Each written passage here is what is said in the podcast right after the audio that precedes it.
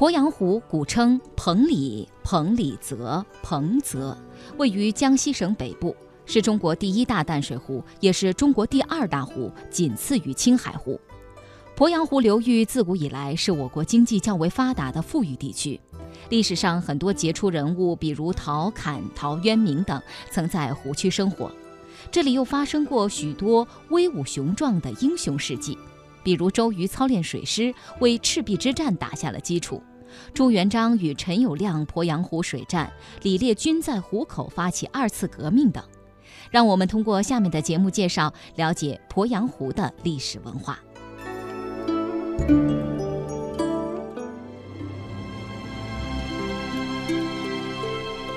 鄱阳湖位于江西北部，长江南岸，古称彭蠡，亦称彭蠡泽。鄱阳湖浩瀚万顷，水深约十米，是我国最大的淡水湖。湖形是南宽北窄，犹如一只长颈葫芦，系在万里长江下游的南岸。鄱阳湖分南北两湖，北湖狭窄，长达五十公里，宽却不过三到六公里，就像葫芦上部的长颈，实际上是一条通江水道，是调节长江水位的天然水库。南湖揽新建、南昌、进贤、余干、万年、鄱阳、永修诸县，湖面宽广，好像葫芦硕大的下半部。是鄱阳湖的主要水域区。鄱阳湖不仅蓄水量大、水产丰富，而且景色秀丽，已成为九江地区的旅游胜地之一。湖口因季节和气候不同，水的颜色还会有复杂的变化。郭沫若一九六五年七月七日登临石钟山，见到的就是这种景观，写下了广为流传的。水闻黄赤界的诗句。素有“匡庐奇秀甲天下”之称的避暑胜地庐山，就坐落在湖的西北部。在鄱阳湖和长江的汇流之处，有一座石钟山耸立水中，地势异常险要，向有“江湖锁月”之称。在湖的北部，还时常可以见到。一种因山丘长期受水冲刷分割而成的湖柱耸立于水中。著名的湖柱大孤山，就好像一只巨大的鞋子浮在水面，又叫鞋山。一望无际的鄱阳湖水，时隐时现的湿地景观，飞时遮尽云和月，落时不见湖边草的珍稀鸟群。形成了鄱阳湖神奇而梦幻的世界，难怪无数的文人骚客、商人军旅从四面八方来，带着不幸或得意的心境，看到这令人惊叹的景观后，发出各自的感叹，留下让人难以寻摸的足迹，还有那些不朽的诗篇与传说。唐初四杰之一的王勃游历鄱阳湖畔，写下《滕王阁序》。名流方古，其中绝句“落霞与孤鹜齐飞，秋水共长天一色”，真实生动地描写了鄱阳湖区的绝妙景观。该诗句中就叙述出了艳丽晚霞、清高的鸟群、火红的江水、浩瀚的苍穹四大景观，文字简洁而工整，内容丰富而生动。三国时期。吴国水军都督周瑜在吴城建造点将台，操练吴国水军，导出了历史上有名的赤壁之战。唐宋八大家中的苏轼、欧阳修及宋朝民族英雄文天祥等，都在吴城留下了不朽的诗篇。唐宋繁华时期建立的吉安会馆，吸引了许多理学家，留下了他们的伦理哲学。还有明朝朱元璋与陈友谅为争夺帝位战于鄱阳湖，也留下了动人的传说和遗迹文物，比如望湖厅等。据说望湖厅门楼上的横匾出自清朝刘罗锅刘墉之手，匾的左下方有刘墉的章印。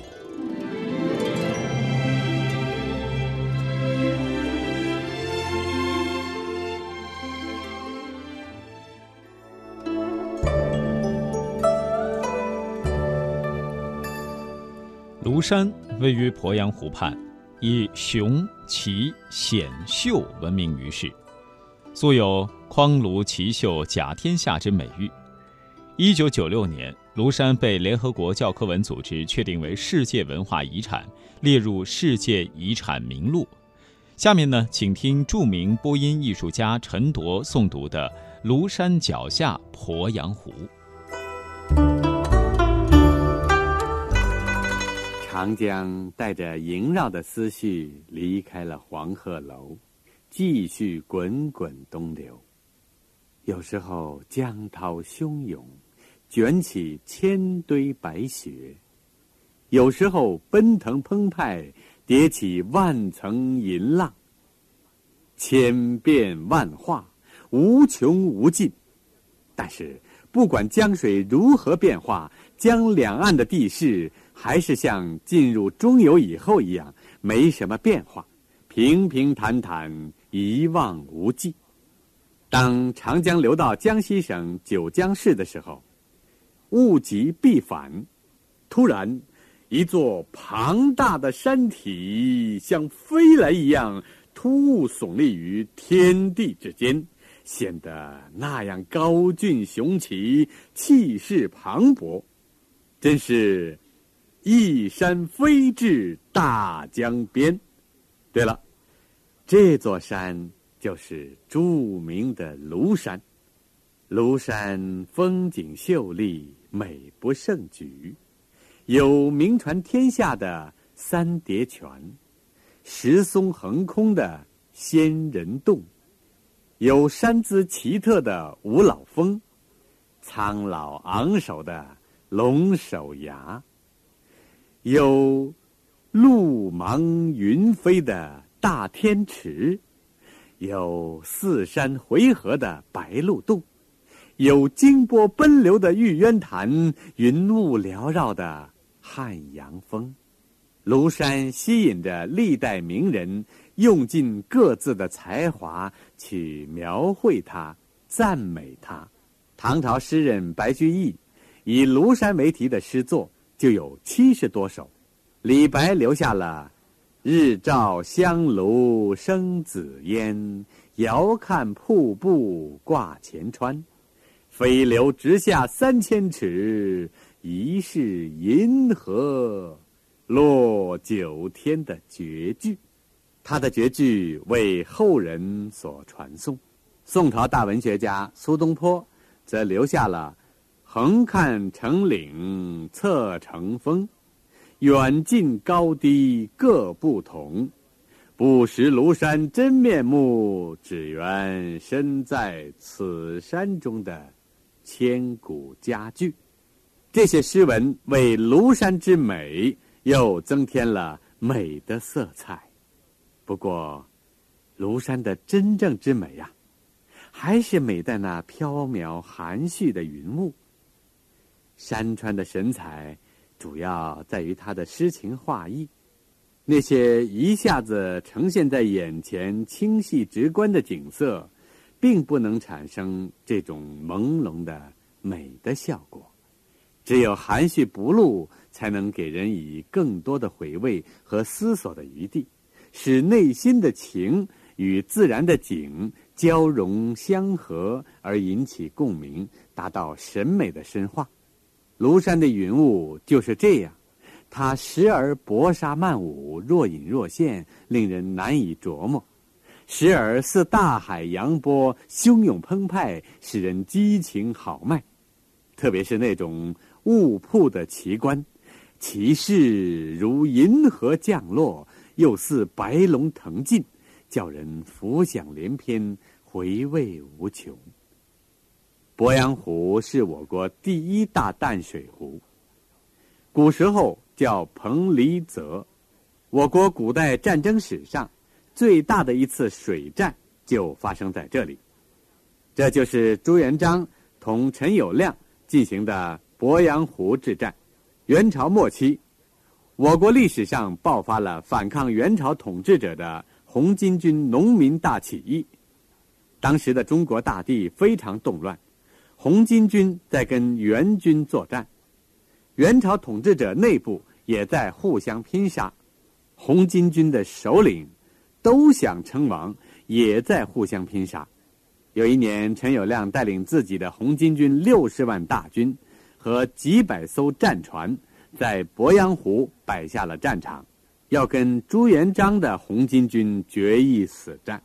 战斗打响了，朱元璋把战船分成十二个船队，他用力一挥手中的宝剑，船队立刻像箭一样朝着陈友谅船队冲了过去。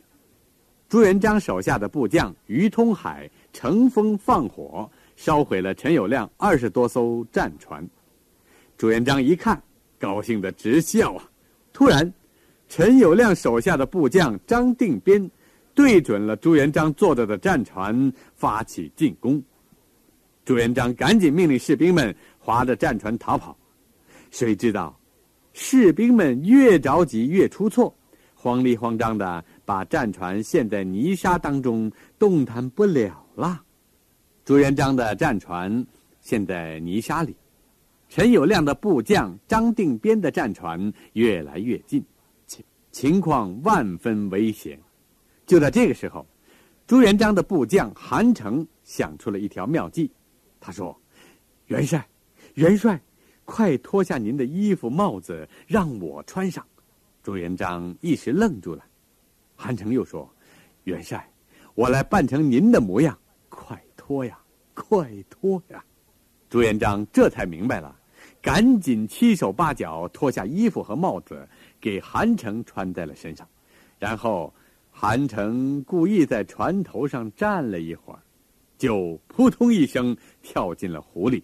陈友谅在远处看到这种情景，以为朱元璋跳湖自杀了，顿时放松了进攻。可是，精明的张定边不相信。丝毫不放松。朱元璋的部将常遇春一看，急忙拿出弓箭，一箭就射伤了张定边。张定边这才不得不退走了。传说朱元璋一看不好，就急忙跑到岸上，骑马逃上了庐山。跑着跑着，朱元璋猛地勒住战马，一个劲儿的叫苦连天呐！原来啊。前边是悬崖峭壁，下边是深不见底的山涧，这可怎么办呢？朱元璋面对苍天长叹一声，准备拼命了。突然，空中金光一闪，飞下了一条巨龙，立刻变成一座桥。朱元璋赶紧骑着马过了桥，他刚一过去，随着咔嚓嚓嚓嚓一声巨响之后，那座桥。竟然断了，吓得陈友谅连忙收兵下了庐山。少年朋友们，这段传说显然是非常离奇了。但是现在庐山上确实有一个景物，就在两峰之间，悬崖之上有一块巨石凌空飞出，就像是一座断桥。人们呢，就把它称为。